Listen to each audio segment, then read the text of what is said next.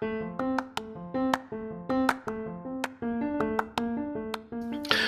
Olá, seja bem-vindo ao Fora de Sala Podcast. Meu nome é Pedro Furquim e hoje eu vou estar compartilhando o áudio de um episódio de vídeo que eu publiquei no IGTV do Fora de Sala Podcast, onde eu falo um pouco das razões que levam empresas a nos contratarem como freelancers e quais são os nossos objetivos na hora de executarmos um trabalho dentro dessas empresas.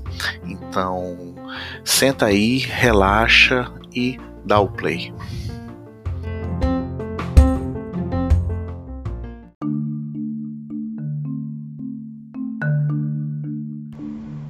Parei o carro aqui rapidinho, mas algumas coisas que às vezes vem, a gente começa a ler, começa a ver alguns comentários na internet, e aí fica aquela coisa na cabeça martelando, olha, você precisa, você precisa, você precisa falar. E muitas vezes a gente olha e fala, não, deixa passar isso daqui, isso aqui não vale a pena, isso aqui não. É, eu vou gerar uma confusão, eu vou gerar um mal-estar. Não é? A gente sempre fica ali tateando, às vezes tentando ser um pouco diplomático, algumas vezes sendo um pouco até deixando passar mesmo ali, porque você não está às vezes no clima para entrar naquilo. Uh, mas uma coisa que vem, já vem há muito tempo martelando na minha cabeça e hoje vendo um post de uma querida, uh, eu fiquei instigado, falei, não, poxa, isso aí é. Isso dá, dá, dá pano pra manga, né? Dá pano pra, pra gente conversar.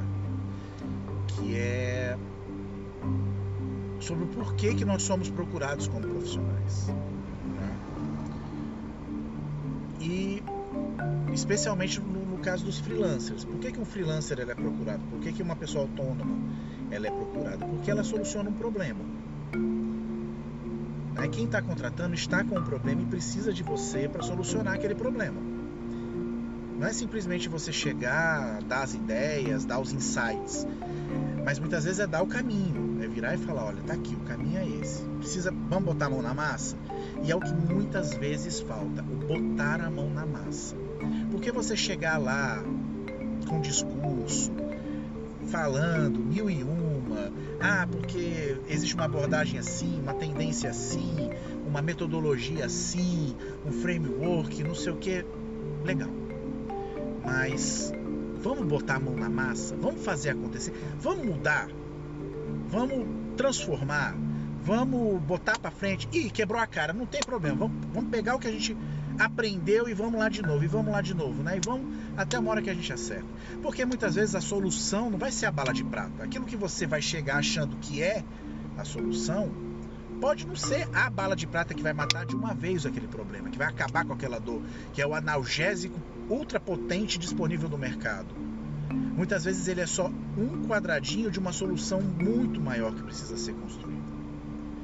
Da mesma forma que às vezes a gente se pega pensando que para resolver um problema a solução tem que ser algo extremamente mirabolante, extremamente grandioso, é que envolve milhões de coisas, milhões de técnicas, milhões de abordagens, porque eu tenho que puxar isso, eu tenho que puxar aquilo, é não sei o que, e é a teoria tal, a teoria A, B, C, quando na verdade às vezes o problema é um botão de liga e desliga.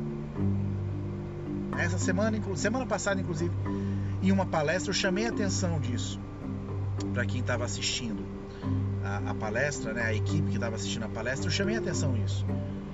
Não se peguem imaginando que às vezes o problema vai ser algo mirabolante. Às vezes é um botão. Às vezes é um processo mal desenhado. Às vezes é um desenho de equipe mal desenhado.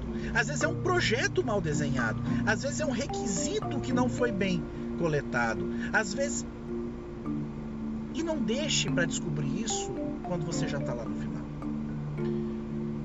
Não deixa para você só se tocar disso quando você está lá no final.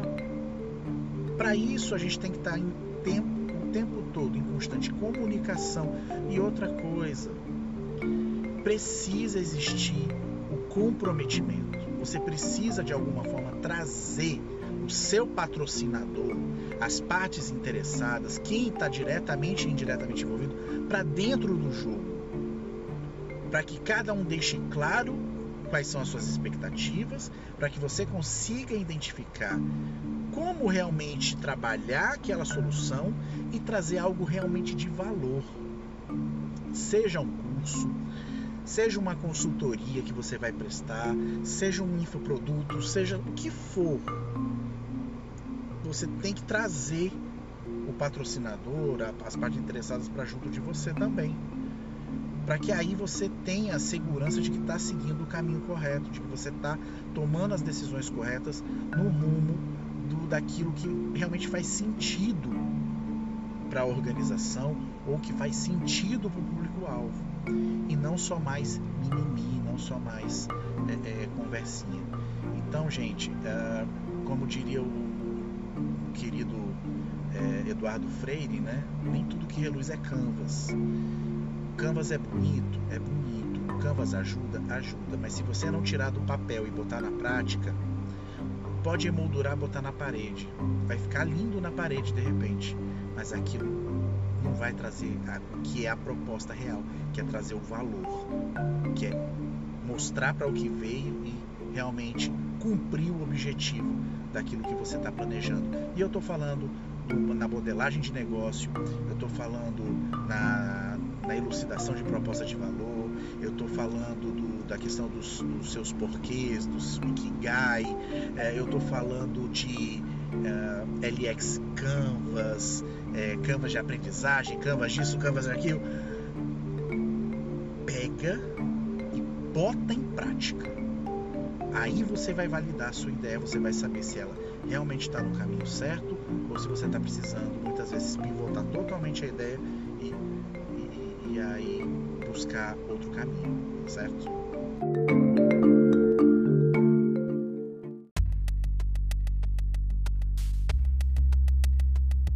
E assim encerramos mais um Fora de Sala podcast. Você pode ajudar o nosso podcast